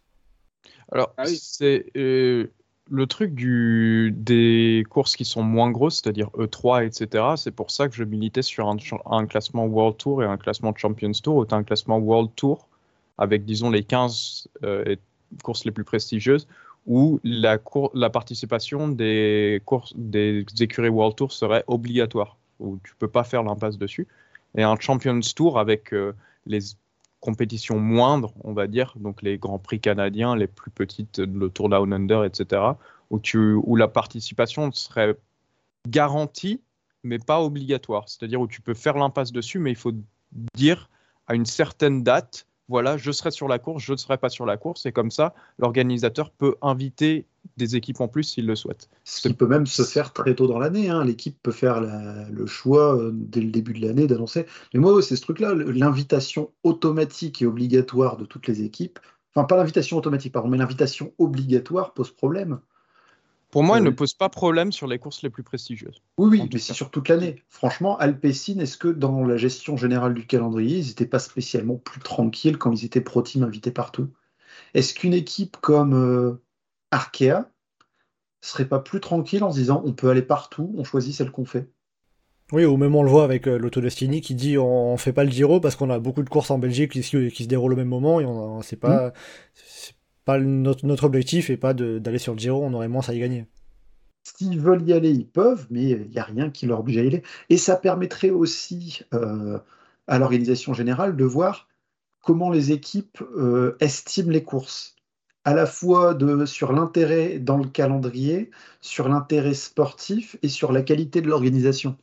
Des équipes qui ne veulent pas aller quelque part, c'est très euh, révélateur sur l'état de santé de la course. Mmh et il y a, actuellement beaucoup de courses en Pro Series qui souffrent un peu de, la situation d'organisation, euh, vu qu'il y a les. Entre les plus basses World Tour et les meilleures Pro Series euh, à travers le monde. Hein. Là, je ne parle pas juste pour dire Grand Prix de Fourmi 4 jours de Dunkerque.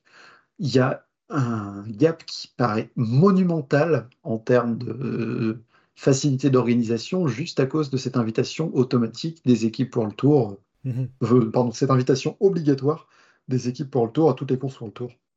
Un dernier point aussi qui concerne aussi justement les équipes euh, par rapport un peu à l'avenir, au futur du, World Tour qui me semblait euh, important d'évoquer, c'est le, sujet du modèle économique des équipes.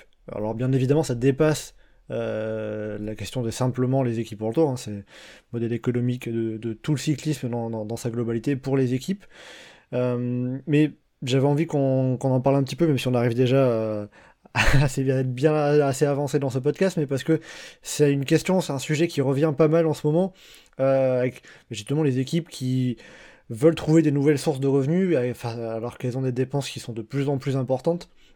Euh, on a eu euh, entendu parler ces derniers mois d'un projet nommé One Cycling pour l'instant, porté par quelques équipes comme euh, Ineos ou Visma The Bike, avec l'appui du fonds d'investissement public d'Arabie Saoudite, avec environ 250 millions de dollars à la clé. Mais c'est un projet qui n'incluait pas, en tout cas, ni ASO ni RCS, les deux principaux organisateurs de courses pour le Tour. Et d'ailleurs, Christian Prudhomme, le directeur du Tour de France, s'est opposé à ce projet, déclarant notamment chaque fois que le cyclisme a tenté de se transformer uniquement avec l'argent, ça a échoué. Alors, la question générale autour de ça, c'est... sauf le Tour de France. la question générale autour de ça, ça, ça, serait quelle solution le World Tour pourrait trouver pour proposer aux équipes un meilleur modèle économique qui leur soit plus favorable pour euh, avoir un budget plus tranquille et être plus sereine? On parle des équipes de très des fortunes euh, sur, des, sur les coureurs qui en valent pas la peine? En gros, tu vas, tu, tu veux demander aux équipes euh, bah, de dépenser moins? ouais, c'est un bon début. de claquer des 2 millions de salaire d'un mec qui, finit à 5 minutes sur un chrono sur Tour de Rwanda, par exemple. Oui, mais ça, après, il n'y a pas que la question sportive qui rentre en compte. Hein, pour, euh, si tu prends l'exemple de Christopher Froome. Euh. Mathieu, ta question sur l'état de santé des équipes, tu parles des équipes World Tour ou des équipes euh, en général? Parce que si c'est sur les équipes World Tour, en vrai, le meilleur truc à faire, c'est de rien changer. Elles ne sont jamais aussi bien portées. Bah en fait, le truc, c'est que je pose la question liée au World Tour parce que les, les équipes qui mènent ces projets, notamment le projet euh, saoudien, c'est des équipes World Tour. Euh, comme on avait pu le voir avec Vélon par le passé, les équipes euh, des niveaux en dessous sont, sont, sont, jamais concernées par tous ces projets de, de, de réforme. Mais, mais la question se pose de manière globale aussi. Il faut pas. C'est presque. Je suis d'accord avec toi. Faut pas. De nouveaux riches qui sont de plus en plus riches et qui veulent continuer à amasser de plus en plus. Mais en vrai, la, la, la pérennité financière des équipes de première division n'a jamais été aussi forte que maintenant. On n'a plus, l'équipe euh, Jumbo, euh, il y a eu tout un sketch sur est-ce qu'ils vont fusionner avec une autre, mais ils sont tenus avec une nouvelle équipe sans le moindre problème. On a, on n'a plus de grosse équipe qui disparaît comme ça d'un seul coup, alors que c'est une des meilleures équipes du monde. Alors que ça existait il y a 15 ans, les premières années du World Tour, c'était ultra fréquent dans toute l'histoire du cyclisme, des grosses équipes qui le sponsor se barre, bah, du coup c'est fini. Maintenant, les grosses équipes, elles n'ont aucun problème. Même le Fever, il a plus de soucis avec. Euh, enfin, ça fait un peu de temps que j'ai pas entendu parler de le Fever qui se plaint de. Oui, mais j'ai pas assez d'argent. Oui. Mais... c'est parce que tu es suffisamment habitué, du coup tu fais plus attention, mais on passe tous par là à un moment. non, non, mais je suis d'accord avec, euh, avec Geoffrey. Moi, c'est. Les équipes, elles n'ont pas à se plaindre. Enfin, en tout cas, les équipes de World Tour. Euh, et je pense que l'Arabie Saoudite, ça va rien apporter pour l'organisation. Les, courses qui ont besoin d'argent, c'est pas le Tour de France, c'est pas les gros événements, c'est pas Milan-San Remo, c'est pas voilà, c'est bah, plutôt le Grand Prix de Fourmi, c'est plutôt le Tour de Vendée, c'est plutôt euh, même Tour des Alpes-Maritimes et du Var. Euh, on a vu, enfin là ils ont sont dissociés. C'est pas possible que ce soit pour des raisons économiques non plus. Ah non, tu, veux dire dissocier, enfin faire euh, une course d'un jour et une course par étape de, deux jours. Oui, enfin, c'est après, c'est une, une, autre question, c'est les mêmes organisateurs, je crois que c'est juste pour euh, bah, être plus attractif par rapport au point UCI. Exactement, enfin, plus attractif et du coup amener de meilleures équipes, du ah coup, une meilleure course. Et voilà, enfin, c'est un cercle en théorie vertueux. Et oui, non, la question au niveau de l'UCI et de, du World Tour, c'est pas tant euh, pour les équipes comment elles peuvent avoir de la thune, enfin, c'est comment mettre en valeur les équipes, comment mettre en valeur les stars, et comment attirer du téléspectateur. Et ça, je pense que malheureusement, ça passe pas trop par l'UCI. À la limite, un meilleur marketing de leurs produits, mais ça, je sais pas comment ils pourraient faire. Mais euh, voilà, c'est pas. Un, maillot pour le leader du classement World Tour, pour le numéro 1 mondial, mais euh, il faudra un bah, barème qui soit beaucoup moins une usine à gaz où tu es obligé d'attendre chaque mardi pour qu'il y ait une mise à jour, tellement il y a de points qui peuvent être marqués partout, c'est le bordel. Oui, bah voilà, c'est ça. Bah, après, euh, un maillot distinctif de plus, euh, les équipes, on sait qu'elles aiment bien avoir leur sponsor en gros. Donc bon, est-ce que c'est la solution? Je ne sais pas, mais. Regarde, c'est ce qui se passait dans les premières années du Pro Tour, c'est ce qui se passe côté féminin, où globalement, l'idée générale maintenant, c'est en fait, tu as le même maillot que ton équipe, c'est juste que tu le fais d'une couleur différente. Mhm. Ah oui, oui, ok, ouais, je vois. Tu peux, tu peux te retrouver à avoir un signe distinctif sans que ce soit un, nouveau maillot avec des sponsors de partout et juste un petit encart avec euh, avec le sponsor de l'équipe. Euh, mais rien que pour aider sur la visibilité de tout ça, pour les courses, les courses au point qu'il y a dans tous les sens où tu as les mecs où tu es obligé d'expliquer pendant une heure que lui, en fait, il roule parce que s'il finit 9 il est content. Mais qu'ils aillent se faire foutre, tous ces mecs-là, si t'avais rien à gagner à part euh, si t'es dans les 3, 4, 5 premiers, à la limite, ouais, top 5 du tour, voire top 10 du tour, je veux bien le comprendre, mais avoir des gars qui font le sprint pour aller obtenir une neuvième place, euh, enfin pour aller mettre deux ou trois mecs dans le top 10, euh, dans le fond de top 10 d'une course Pro Series ou autre, pour, parce qu'il faut faire ça pour monter dans l'élite, mais non, quoi. Donner des points aux vainqueurs des courses, éventuellement au podium, et qu'on n'aille pas plus loin. Peut-être sur les monuments à les grands tours, mais rien, Ah que, ça, rien que ça, ça changerait les, enfin, la manière dont sont courus les courses et, et ça, ça changerait les coureurs qu'on voit en avant et qu'on met en avant.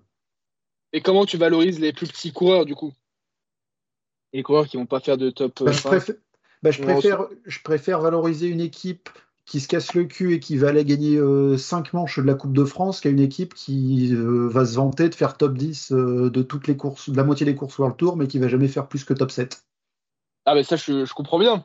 Mais dans ces cas-là, une équipe qui n'a pas les moyens de faire euh, top 5, et qui se, même qui se démène, machin, comment elle va faire pour, euh, avoir de meilleurs résultats? Bah, c'est des équipes continentales qui se battent pour exister déjà, c'est déjà une réalité actuelle. Mais ça fait que tu vas, tu te retrouves à ne pas être obligé d'entasser toutes les équipes partout sur toutes les courses. Tu vas choisir les courses parce que tu vas choisir celles sur lesquelles tu peux gagner. Ce qui fait que ça laisse de la place à d'autres équipes pour exister par d'autres prix. Gagner une course, euh, alors je parle là pour le classement UCI, mais pour beaucoup d'équipes, et je parle de petites équipes, euh, briller sur une course, c'est pas juste gagner la course, ça peut être euh, gagner un classement annexe, ça peut être euh, On va dire pour toi, Geoffrey, pour revenir au sujet de ce- dernier thème qui était le, un peu le modèle économique, pour toi, le meilleur moyen de, bah, favoriser les équipes sur ce plan-là, ça serait de essayer de remettre en valeur la, victoire, l'aspect sportif au bout du compte? Ah, bah, même un coureur qu'on vend pour son panache et tout ça, avec comme tatouage Solo la Vittoria è bella. Donc, euh, bon. Mais oui, oui, oui, oui, en effet. euh, Et pourtant, pas- j'étais pas spécialement euh, fan euh, de, de ce coureur. Un élément parce que, alors, il y a eu, je pense que la question de l'argent, du modèle économique, qui d'ailleurs est uniquement traité par, par les équipes pour les équipes, aussi de, du, enfin, en tout cas de l'impression que j'en ai, des, des infos qui en ressortent. Euh, il y a aussi tout un sujet autour des droits télé. Les équipes veulent toucher davantage d'argent de la part des organisateurs de courses. Euh, Lucie propose de faire par exemple, euh, euh, envisage de, créer une société commerciale pour vendre les droits télé qui avec euh, euh, voilà, ou aussi de mutualiser des droits télé pour euh, faire plus de droits télé qui pourraient ainsi revenir davantage aux équipes. Est-ce que, les, droits télé, c'est euh, une manne qui pourrait servir euh, davantage aux équipes pour vous? Sauf que, bah, sauf que c'est aussi des choses qui reviennent aux organisateurs. Et encore une fois, même chez ASO, hein, Paris-Nice, c'est pas rentable. Le Dauphiné est pas rentable. Donc, euh, ils récupèrent du pognon par rapport au Tour de France, mais c'est tout. Même sur un niveau plus bas, les, organisateurs sont contents si, bah, si le résultat financier du bilan d'une année sur l'autre est dans le positif, c'est déjà un exploit. Euh, réussir à rester à zéro, c'est déjà hyper difficile. Alors, si en plus on retire euh, le peu qu'ont les organisations, euh, ça pose problème. Il y a, à la limite, on pourrait dire, ouais, bah, le Tour de France, il redistribue un peu, sauf que on sait très bien comment ça va se passer pour le Tour de France ou Flanders Classic ou les autres. Si on dit euh, au Tour de France, aux organisateurs du Tour de France ou du Giro, bah, vous redistribuez un peu le pognon que vous avez, euh, sinon vous n'êtes plus World Tour, ils vont dire, bah ok, on n'est plus World Tour.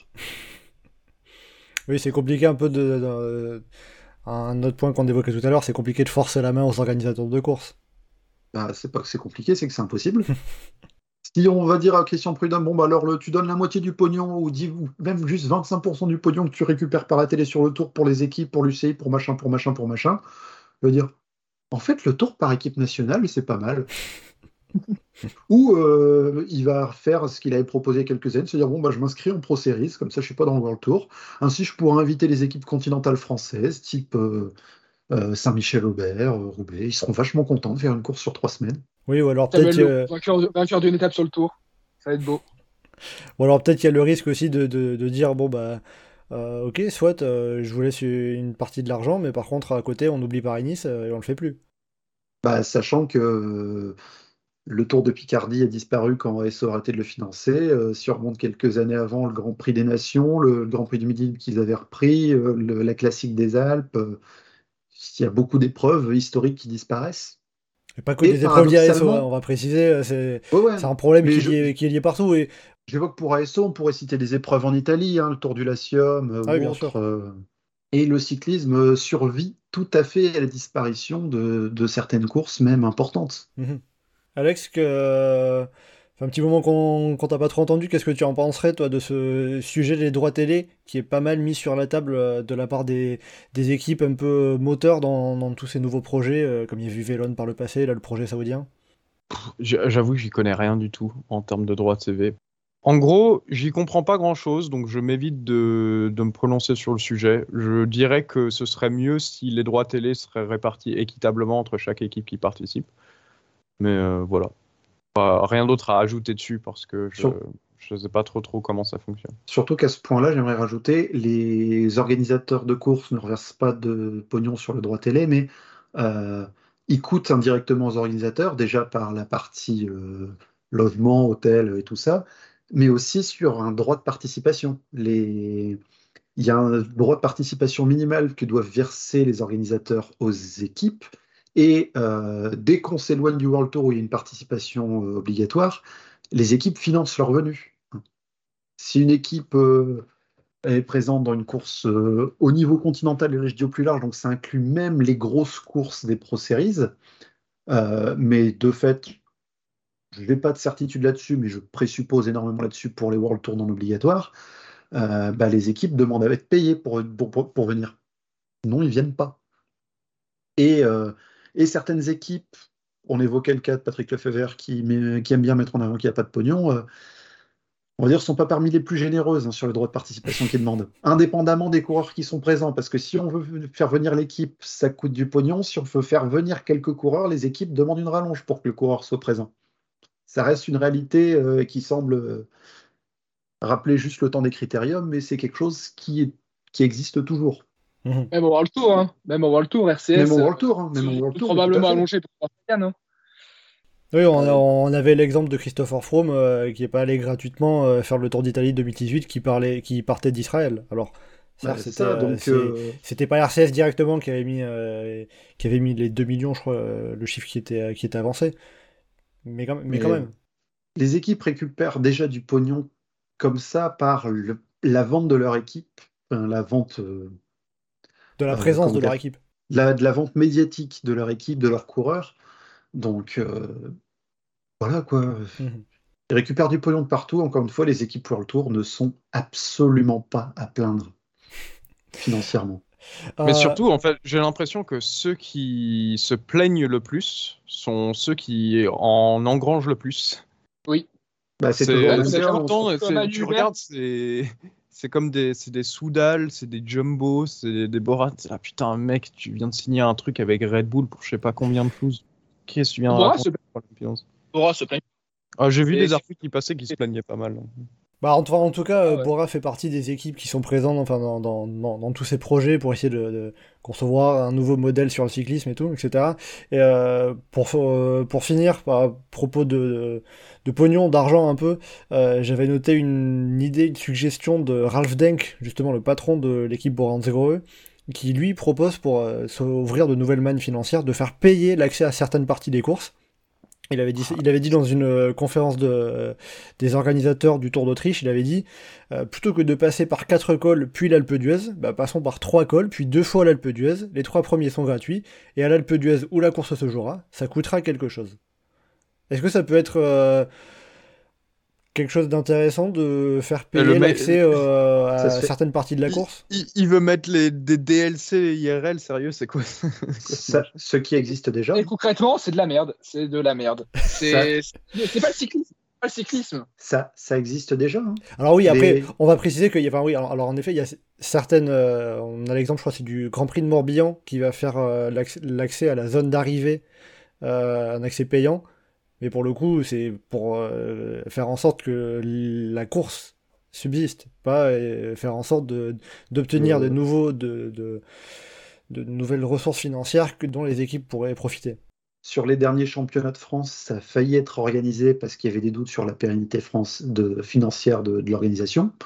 Euh, ça s'est pas fait finalement, mais sur, sur les classiques flamandes, c'est ce qui se fait à certains endroits où euh, bah, les, les quelques temps de VIP, euh, où il y a des places dans certaines d'entre elles qui se comptent en milliers d'euros, c'est déjà une réalité pour certains endroits. Autant les, Les- places les- VIP, ça va, c'est euh, genre Les- l'espace Isoar ou sur le tour. Les, ou je sais les- pas quoi, où les t'as une- espaces VIP sur le tour, euh, clairement, ce ne sont pas des individus qui payent, mais ce sont des sociétés qui payent pour être présents. C'est déjà une réalité du cyclisme actuel et sur Ah, toutes les courses. C'est pas. euh, c'est pas- pas gênant, c'est pas, ré- pas réduire l'accès aux gens.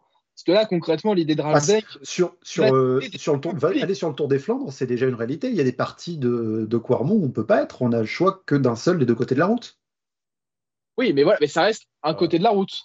C'est pas, t'as pas, ils n'ont pas privatisé un espace public, enfin, ils n'ont pas privatisé l'entièreté de l'espace public. Ouais, c'est ça. il y a c'est- certains endroits il y a pas toute une colle. C'est c'est pas. Il y a pas tout un col qui est interdit au public à moins que tu payes. Enfin, c'est. ça Bah alors, intérêt.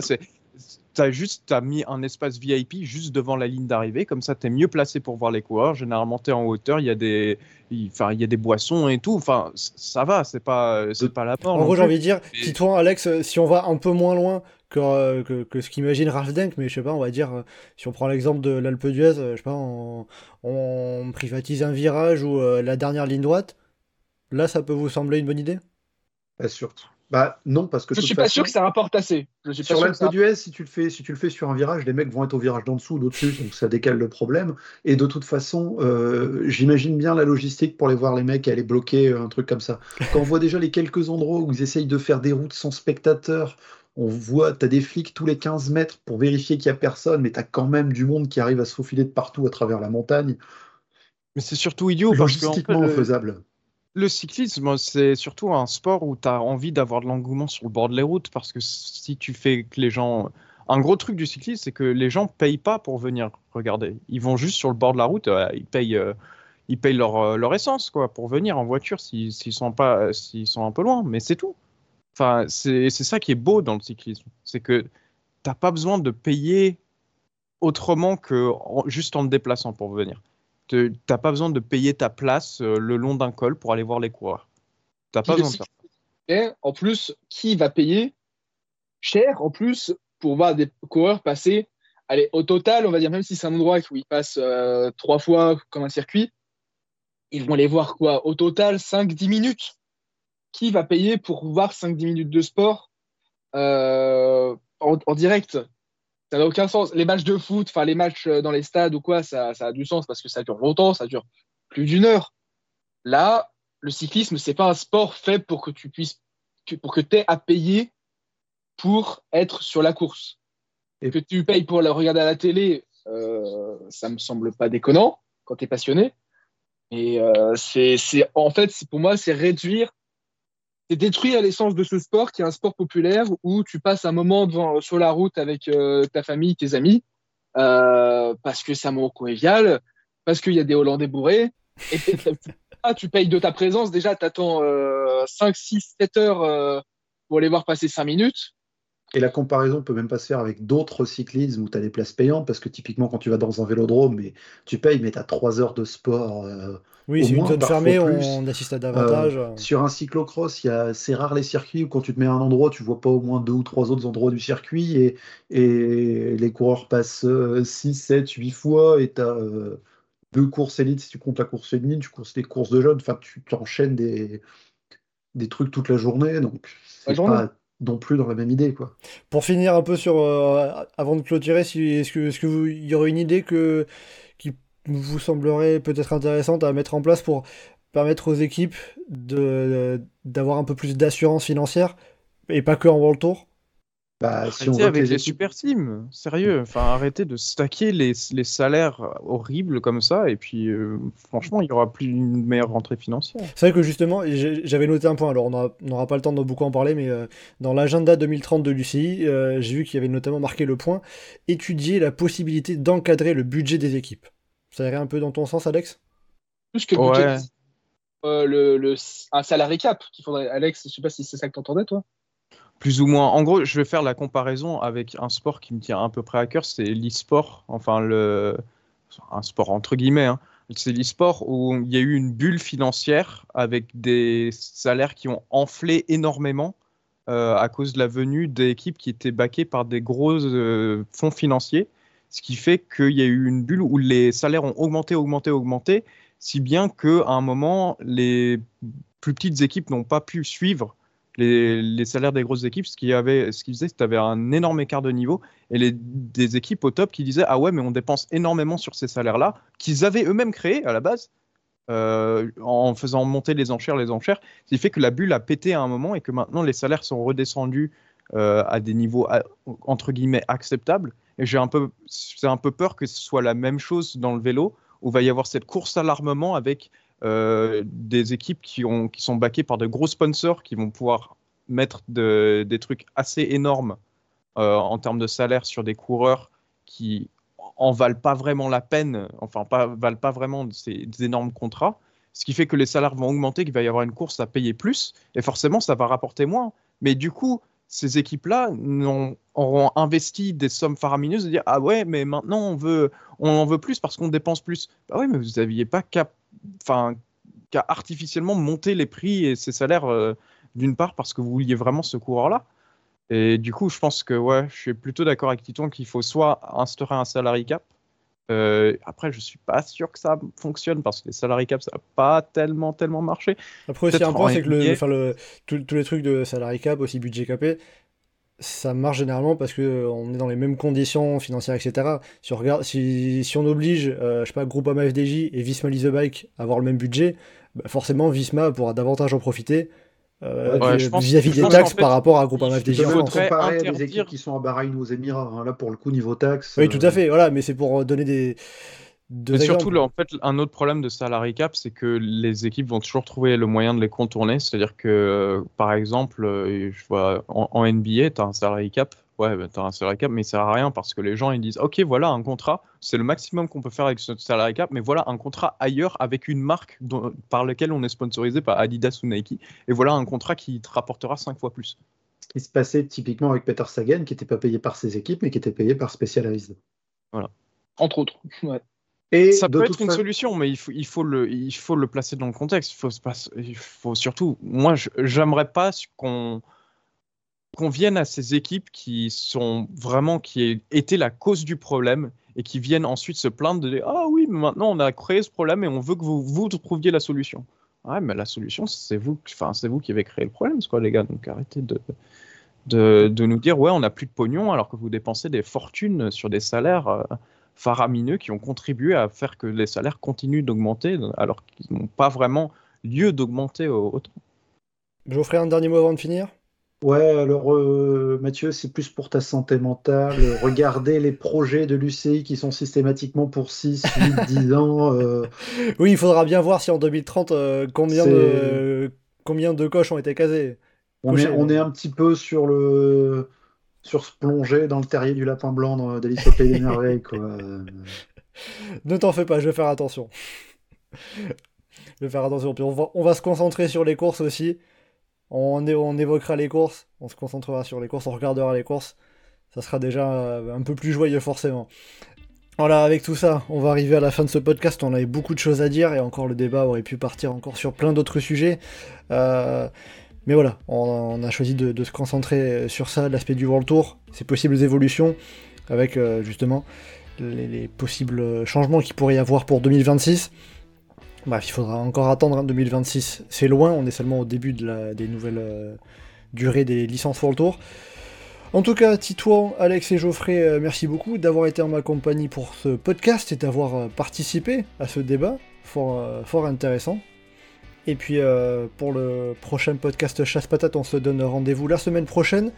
On va reparler des courses, ne vous en faites pas, puisqu'on aura Paris-Nice et Tirreno Adriatico. Ça sera un peu l'occasion de présenter ces deux principales courses du début de saison, deux principales courses par étape en tout cas. Et donc en attendant le prochain podcast Chasse Patate, eh bien vous pouvez nous retrouver sur le site et le forum du groupe Eto, legroupeeto.fr, ainsi que sur nos différents réseaux sociaux, Twitter, Facebook, Threads et Instagram. N'hésitez pas à commenter, liker et partager ce podcast. Merci beaucoup et à bientôt dans Chasse Patate